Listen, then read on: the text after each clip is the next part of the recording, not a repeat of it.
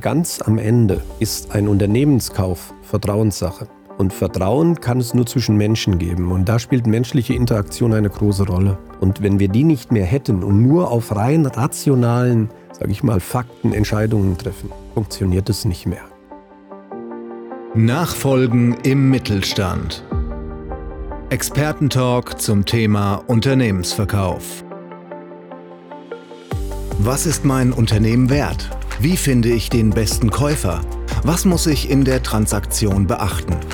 Timo Lang spricht mit Expertinnen und Experten sowie Menschen, die verkauft haben, gekauft haben oder dies noch vorhaben.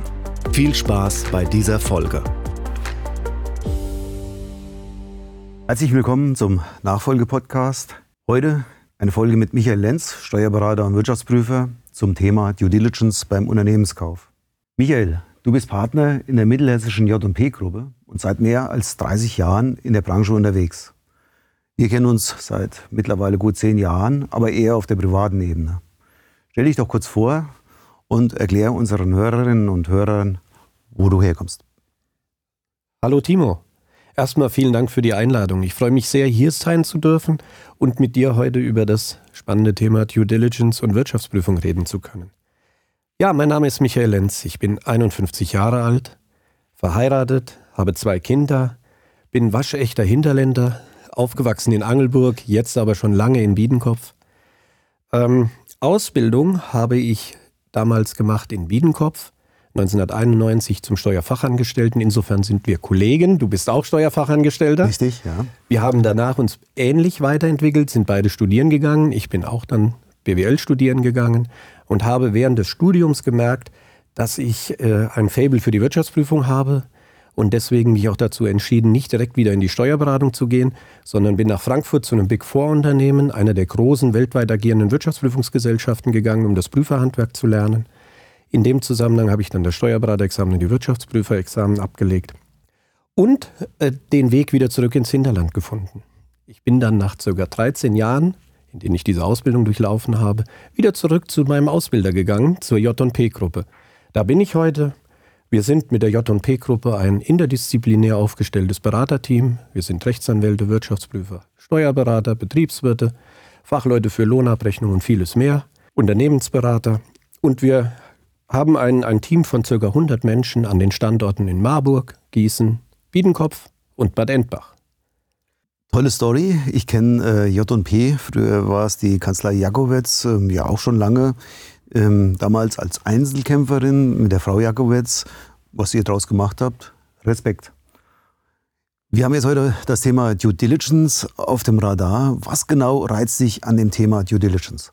Das Thema Due Diligence bzw. die Wirtschaftsprüfung im Allgemeinen, ich hatte es ja eben gesagt, ich habe während des Studiums da meine Vorliebe entdeckt, finde ich deswegen spannend, weil man sich als Betriebswirt ganzheitlich seiner, wie soll ich sagen, Skills bemächtigen muss, denn man untersucht Unternehmen in allen ihren Ausbreitungen. Wir müssen als Wirtschaftsprüfer im Rahmen der Due Diligence, einer sorgfältigen Untersuchung, einer sorgfältigen Analyse das Unternehmen kennenlernen. Wir müssen die Prozesse kennenlernen, wir müssen die Märkte kennenlernen, wir müssen uns also mit vielen betriebswirtschaftlichen Fragen auseinandersetzen, dabei rechtliche steuerliche Komponenten beachten. Und das finde ich spannend. Das ist immer wieder neu, es ist immer wieder anders und man lernt unglaublich viel aus der Wirtschaft dazu.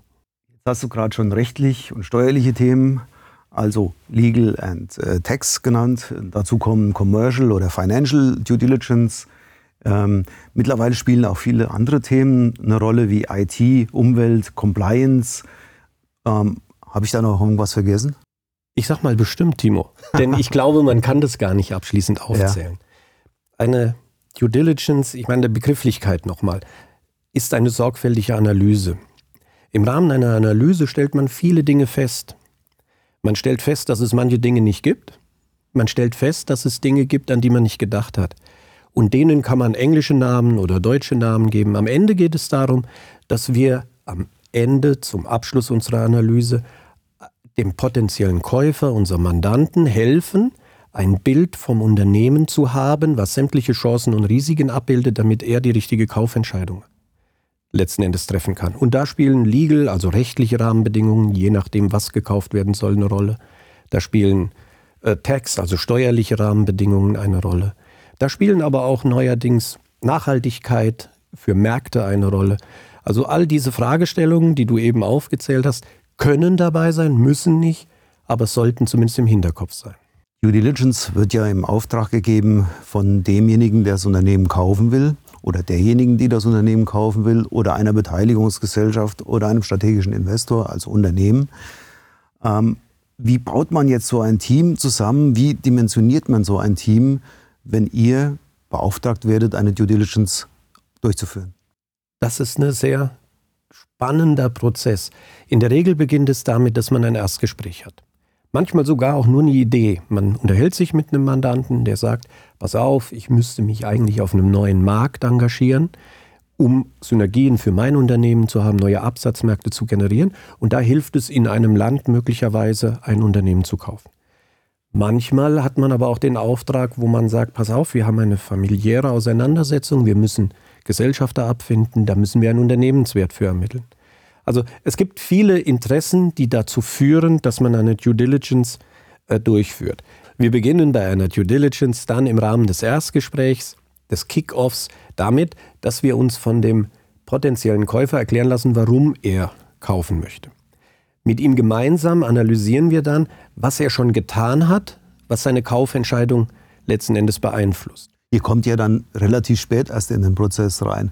Ähm, auf Verkäuferseite und Käuferseite hat man ja schon viele Gespräche durchgeführt und hat Erkenntnisse dann im Prinzip gezogen. Das ist das, was du gerade sagst. Das stimmt. Das ist ein, eine mögliche Entwicklung, dass es schon Vorgespräche, schon Absichtserklärungen gibt, dass es auch schon, sagen wir mal, entsprechende Unterlagen gibt, die gesichtet werden können. Es gibt aber auch die Möglichkeit, dass jemand sagt, pass auf, ich suche einfach mal ein Unternehmen. Wie würdet ihr als WP das denn begleiten? Und dann kommst du noch dazu, der das als Transaktionsmanager sozusagen begleitet und dann entwickelt sich daraus ein Prozess. Und deswegen ist das Zusammensetzen des Teams nie pauschal vorher schon geklärt, sondern das entwickelt sich auch dann in diesem Kickoff-Gespräch. Wie gesagt, die Erkenntnisse, die der potenzielle Käufer schon über das Unternehmen hat, beeinflussen unsere Entscheidung. Wir haben beispielsweise Mandanten, die immer wieder Unternehmen kaufen, die aber eine eigene MA-Abteilung haben. Wenn wir mit denen sprechen, dann wissen wir, die haben die Analyse des Marktes schon gemacht, aber die brauchen steuerliche Expertise und die brauchen rechtliche Expertise. Das heißt, dann würde der Wirtschaftsprüfer mit einem Steuerspezialisten sich nur mit den steuerlichen Risiken auseinandersetzen, die der Kauf mit sich bringt, die dann später, sage ich mal, auch die Marktfähigkeit des erworbenen Unternehmens beeinflussen können. Somit hängt immer die Zusammensetzung des Teams davon ab, was der potenzielle Erwerber schon kann, schon weiß und vorhat. Manche haben so die Vorstellung, jetzt äh, gehen wir in die Due Diligence und ähm, derjenige, der das Unternehmen verkauft, denkt, jetzt kommen dann 10 oder 20 äh, Wirtschaftsprüfe, Anwälte, möglicherweise auch Prüfungsgehilfinnen noch dazu. Ähm, ist das so? Manchmal. Das kann so sein. Ich sagte ja, ich war bei einem Big Four Unternehmen in Frankfurt und wenn man internationale Großtransaktionen als Wirtschaftsprüfer begleitet, dann ist das so. Ja. Das sind aber nicht wir in der Regel. Wir machen das ja im Mittelständischen. Da wird man nicht mit einer Armee sozusagen in einem Unternehmen einfallen, sondern man wird bedarfsgerecht ein Team zusammenstellen, in der Regel auch in Abstimmung mit des demjenigen, der das Unternehmen, mit demjenigen, der das Unternehmen verkaufen möchte, damit er nicht überrascht ist. Somit würden wir nicht diese, sag ich mal, überfallartige Okkupation von Besprechungszimmern vornehmen. Ja, das, äh, das finde ich gut. Ähm, da nimmt man schon einige Ängste von der Verkäuferseite weg. Ähm, wie wird eine Due Diligence jetzt durchgeführt? Gibt es eine Struktur? Ähm, läuft das über Papier oder elektronisch? Wie, wie ist der Prozess? Genau, eine ein, äh, Ergänzung noch. Ängste versuchen wir von vornherein nämlich auch zu vermeiden. Das ist oft so. Man weiß nicht, was einen erwartet und deswegen ist für uns der Dialog das Wichtigste. Ja? Wir versuchen das auf Augenhöhe durchzuführen. Natürlich haben wir einen Mandanten, den wir vertreten, aber dennoch ganz zum Schluss geht es um Vertrauen. Und das geht nicht mit Angst und Druck, sondern in der Regel über Dialog und auf Augenhöhe. Und äh, ja, es gibt da auch verschiedene Arten, wie wir die Due Diligence dann technisch abwickeln. Das kommt ein bisschen auch darauf an, wie das Unternehmen organisiert ist, was wir untersuchen. Es gibt Excel-basierte Fragelisten, die wir verschicken.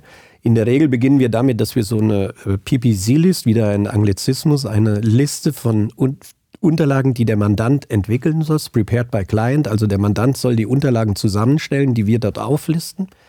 Die würden wir dann nach einem ersten Gespräch mit dem potenziellen Verkäufer erstellen und dem Verkäufer dann zukommen lassen. Er würde uns dann vorzugsweise die Daten digital zur Verfügung stellen. Wir würden einen isolierten Datenraum zur Verfügung stellen, auf den nur wir und er Zugriff hat, damit die Datensicherheit auch gewährleistet ist. Und dann würden wir die Daten analysieren. Und dann hängt es wieder von der Dimension ab. Es gibt Prozesse, wo wir Zeitfenster definieren, wo wir zwischenzeitliche Schurfixe definieren, in denen wir dann unsere Erkenntnisse teilen, in denen wir neue Fragen stellen, neue Unterlagen anfordern. Manchmal hat man auch nicht viel Zeit. Dann ist es in ein, zwei Tagen werden die Akten gesichtet, man fährt ins Unternehmen, man bereitet die äh, sagen wir, Menschen, die man dann sprechen will, vor, indem man ihnen die Fragen vorab schickt und dann tauscht man sich wieder auf Dialogebene aus. Aber wie gesagt, das Wichtigste ist, dass da keine Angst oder, sag ich mal, Vorsicht ist schon klar. Man hat natürlich, sagen wir mal, bestimmte Taktiken für den Verkauf und Kauf eines Unternehmens, aber wir werden keinen überfallen. Wir werden immer das, was wir äh, haben wollen, vorbereiten und in einem offenen Gespräch auch erläutern, warum wir es wollen. Also Menschlichkeit ist immer noch ein ganz wichtiger Faktor, auch in solchen Prozessen. Ähm, wir sehen das ja auch, dass wir in der Due Diligence oft in, in Datenräumen, hochsicheren Datenräumen ähm, zur Verfügung stellen. Gerne auf Verkäuferseite, dass auch der Verkäufer oder die Verkäuferin diesen Datenraum hostet, ähm, möglicherweise mit ähm, Sicherheitsaspekten, wo man sieht, aha, ähm, die Käuferseite hat dieses Dokument runtergeladen, da ist auch ein Wasserzeichen drauf. Also sehr, sehr hochsichere äh, Maßnahmen. Du hast gesagt, auch ihr stellt Datenräume zur Verfügung, auf die nur diese eingeschränkte Personenzahl zugreifen kann. Genau. Kann eine Due Diligence eigentlich aus dem Ruder laufen? Was sind so Dealbreaker, die dort äh, entstehen können? Und habt ihr auch Prozesse vorzeitig schon beendet? Äh, ja, auf mehrere deiner Fragen. Ähm, es kann aus dem Ruder laufen. Es kann sein, dass beendet wird wegen Dealbreakern. Und sowas haben wir auch schon erlebt. Welche Gründe gibt es? Es gibt wenige, weniger dramatische Gründe, denn es kann ja sein, dass der potenzielle Käufer mit einem gewissen Erwartungshorizont, mit einer gewissen Erwartungshaltung in den Prozess eingestiegen ist. Und man stellt jetzt beim genaueren Analysieren fest, dass die nicht erfüllt werden können dann würde man sagen, okay, meine wirtschaftliche Erwartungshaltung kann ich hiermit nicht erfüllen. Wahrscheinlich macht es keinen Sinn, das Unternehmen zu kaufen oder schon nicht in dem Rahmen, wie wir es vorab besprochen haben. Dann könnte man den Prozess beenden. Ein weiterer Grund könnte sein, man identifiziert rechtliche Risiken, die vorher keiner auf dem Schirm hatte, vielleicht sogar der Verkäufer auch nicht. Und die könnten so schwerwiegend sein, dass beispielsweise der Fortbestand des Unternehmens oder die geplanten Umstrukturierungen oder ähnliches gar nicht gemacht werden können oder nicht mehr gewährleistet sind, dann würde man den Prozess auch abbrechen. Und der schlimmste Fall in Anführungsstrichen ist der, dass man im Prozess merkt, dass es eben nicht auf Augenhöhe war und dass es an Ehrlichkeit mangelt. Also wenn man feststellt, dass Fehlinformationen geliefert werden, fingierte Informationen geliefert werden, dann würden wir auch sehr schnell dazu raten, den Prozess abzubrechen. Ja, das sehe ich auch so. Vertrauen ist äh, gerade in so einem Transaktionsprozess ein sehr, sehr wichtiges Asset. Und ähm, wenn das dann plötzlich nicht mehr erfüllt ist, dann wird die Käuferseite schon nachdenken, ähm, ob das, was man auch in der Due Diligence herausbekommt, wirklich alles ist, ähm, was der Verkäufer hätte zur Verfügung stellen können. Due Diligence in der Zukunft wird künstliche Intelligenz euch ersetzen? Das ist eine Frage, da mache ich mir ganz viele Gedanken drüber, weil ich grundsätzlich diese Entwicklungen im Bereich der künstlichen Intelligenz sehr spannend finde. Ähm, jetzt bin ich natürlich nur Wirtschaftsprüfer, weder Informatiker noch Mathematiker oder Physiker.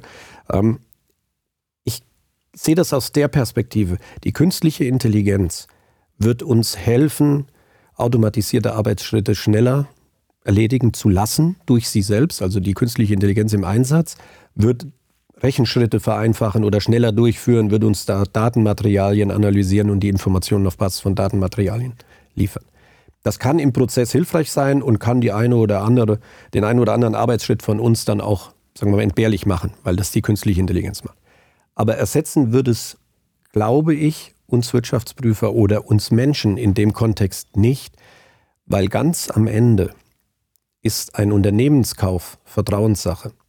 Und Vertrauen kann es nur zwischen Menschen geben. Und da spielt menschliche Interaktion eine große Rolle. Und wenn wir die nicht mehr hätten und nur auf rein rationalen, sage ich mal, Fakten Entscheidungen treffen, dann funktioniert es nicht mehr.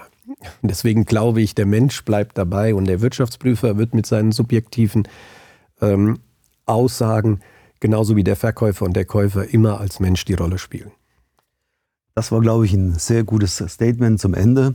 Jetzt habe ich noch fünf Bullet Points, Stichpunkte, die du gerne mal mit Leben füllen kannst. Fangen wir an mit Fußball. Fußball ist für mich der FC Köln. Der FC Köln ist das echte Leben. Mit dem FC Köln erlebst du Niederlagen und Erfolge. Du weißt, was es heißt, wieder aufzustehen. Deswegen ist der FC Köln ist mein fußballerischer Mittelpunkt. ähm, Heimat. Heimat bedeutet für mich in erster Linie Familie. Wo meine Familie ist, ist meine Heimat. Aber Heimat ist für mich auch Wurzel, Ursprung, Tradition. Und das passt schön ins Hinterland. Ich sagte ja eingangs, ich bin Hinterländer. Jetzt bin ich Biedenköpfer. Und in Biedenkopf ist für mich Tradition auch der Grenzgang. Den erwähne ich immer wieder gerne, auch in Mandantengesprächen, weil es eine wunderbare Institution ist, die man sich auch als Außenstehender gerne mal anschauen kann. Ihr Biedenköpfer verbringt ja Monate da mit dem Thema Grenzgang. Ich nehme schon mal an drei Tagen mindestens teil. Echt eine klasse Institution. Aber gehen wir zum nächsten Thema. Gutes Essen. Am liebsten mit meiner Frau. Nachhaltigkeit. Ein unglaublich wichtiges Thema. In vielerlei Hinsicht. Es ist, glaube ich, für die gesamte Menschheit eines der wichtigsten Themen, mit denen wir uns auseinandersetzen sollten. Es ist im Bereich der Wirtschaft für uns ein immer wichtiger werdendes Thema. Deswegen glaube ich, ist das eines der wichtigsten Themen unserer Zeit. Bier und Whisky zwei Schwächen von mir. Bier als ein sehr leckeres Vorprodukt und Whisky als die maximale Veredelung. Whisky, das Wasser des Lebens. Ich freue mich schon auf mein nächstes Tasting. Super. Ja, vielen Dank, Michael. Ähm, ich hoffe, wir konnten unseren Zuhörerinnen und Zuhörern so ein bisschen die Angst von Thema Due Diligence nehmen. Und in den meisten Fällen geht es um die Bestätigung des schon Vorbesprochenen. Und denken Sie als Verkäuferin oder Verkäufer daran, dass alles, was dem Käufer bekannt ist, Ihnen im Garantiekatalog nicht angelastet werden kann. Vielen Dank, Timo, dass ich hier sein durfte, dass ich ein bisschen über meine Profession, meinen Beruf reden durfte. Ich hoffe, man hat gemerkt, dass es mir Spaß macht, Wirtschaftsprüfer zu sein. Hartmann. Und ich hoffe, man hat auch gemerkt, dass es Spaß machen kann, bei der J&P-Gruppe im Team zu sein. Das glaube ich auch. Also ich, wie gesagt, ich habe das äh, Thema J&P schon lange verfolgt und äh, ich glaube schon, dass ihr ein guter Arbeitgeber seid. Vielen Dank. Gerne. So, da sind wir schon wieder am Ende dieser Folge. Wir hoffen, Sie konnten an der ein oder anderen Stelle nützliche Informationen mitnehmen. Wir freuen uns, wenn Sie bei der nächsten Folge wieder dabei sind, wenn es heißt Nachfolgen im Mittelstand mit Timo Lang aus der Universitätsstadt Marburg.